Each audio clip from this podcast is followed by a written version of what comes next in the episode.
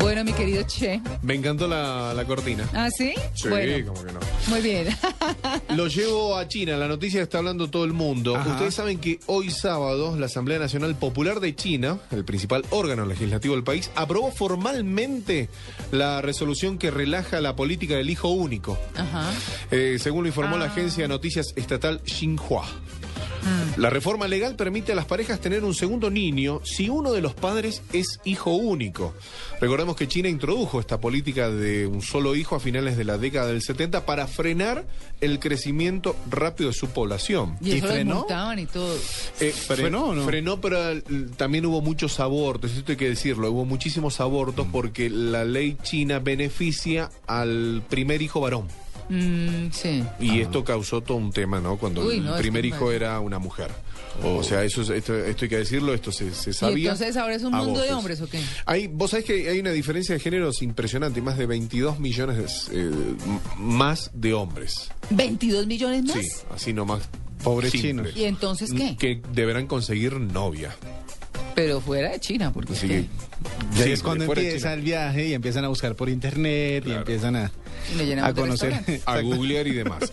Pero a- además, además de esto, este sábado se, también se aprobó la abolición de los, campos, de los campos de trabajo, una medida que pone fin a la controversial sistema de castigo que se ha criticado, ¿no? Recordemos por abusos a los derechos humanos. Una red que fue creada en 1950 y está basada en el Gulag soviético, que permitía a la policía china enviar gente a la cárcel por un periodo de hasta cuatro años sin un juicio.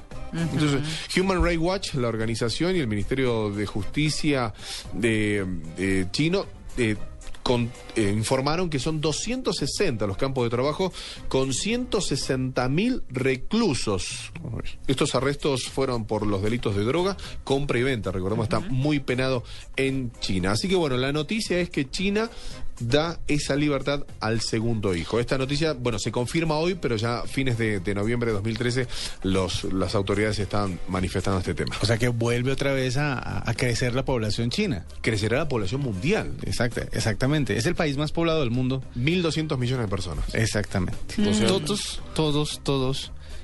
eh, eh, o sea, eh, es, es como la, la, la, la- la parte del mundo más, eh, la fuente, mejor dicho, de capital humano más grande que existe, porque Claro. por eso es que todo el mundo está queriendo hacer las cosas en China, porque como hay tanta gente, pues tan barato que vale todo, la exactamente, mano de eh, todo, todo se puede hacer allá. Y, y- y un dato económico, Ajá. W, vos sabés que China sale a comprar, eh, esto salió hoy en, en- en los diarios económicos del planeta, eh, sale a comprar la mayor cantidad de alimentos a América Latina, ya ni siquiera a la Unión Europea. Ah. Ya no les alcanza. O sea. América Latina va a regresar a, lo- a principios de, de hace dos siglos Ajá. a ser el famoso granero del mundo. Sí, la despensa.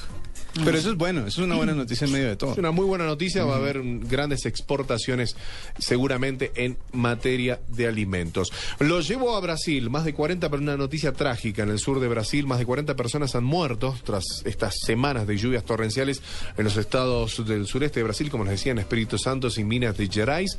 Unas 70.000 personas quedaron damnificadas y se desplegaron tropas para distribuir comida, agua y medicinas en la zona. La presidenta de Brasil, Rousseff, suspendió sus vacaciones de Navidad para volar al Estado, ver en sus propios ojos lo que está pasando, esta crisis que continúa año tras año y, y que en esta época particular llueve muchísimo allí en Brasil. Y eso que es verano. Y Por eso esa que es parte verano. Del, del mundo. Exacto, y eso que es verano. El presidente de Venezuela, pasamos aquí al lado, nuestros vecinos, Nicolás Maduro, realizó este viernes. eh, Platanito. Claro, eh, pajarillo, chiquitillo. Ante las Fuerzas Armadas, un balance del año que calificó como difícil y doloroso, dijo. Nadie sabe las cifras, nadie sabía las cifras hasta ayer. 50% de inflación tiene Venezuela actualmente. 50% te diría que cifras No. semioficiales. Algunos hablan de un poquito más, del 56%. Sí, los precios varían mucho. Exacto. 50% de inflación. Sí. Arge- Argentina está en el puede ser 35. Más. Puede ser más porque si ellos mismos son quienes están dando las cifras, hay una gran posibilidad de que las estén pintando. Eso es cierto.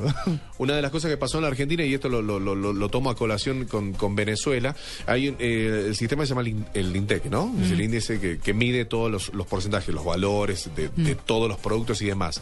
Lo que primero hizo el, el gobierno, tanto de Néstor Kirchner como de Cristina Fernández de Kirchner, fue detectar al INDEC Ajá. y sacar esos, esos censos, que no haya censos y que no se den esas informaciones. Claro. Entonces así recreas un mundo mágico con respecto a la inflación que se vive año tras año. Pero igual, en algún punto va a estallar.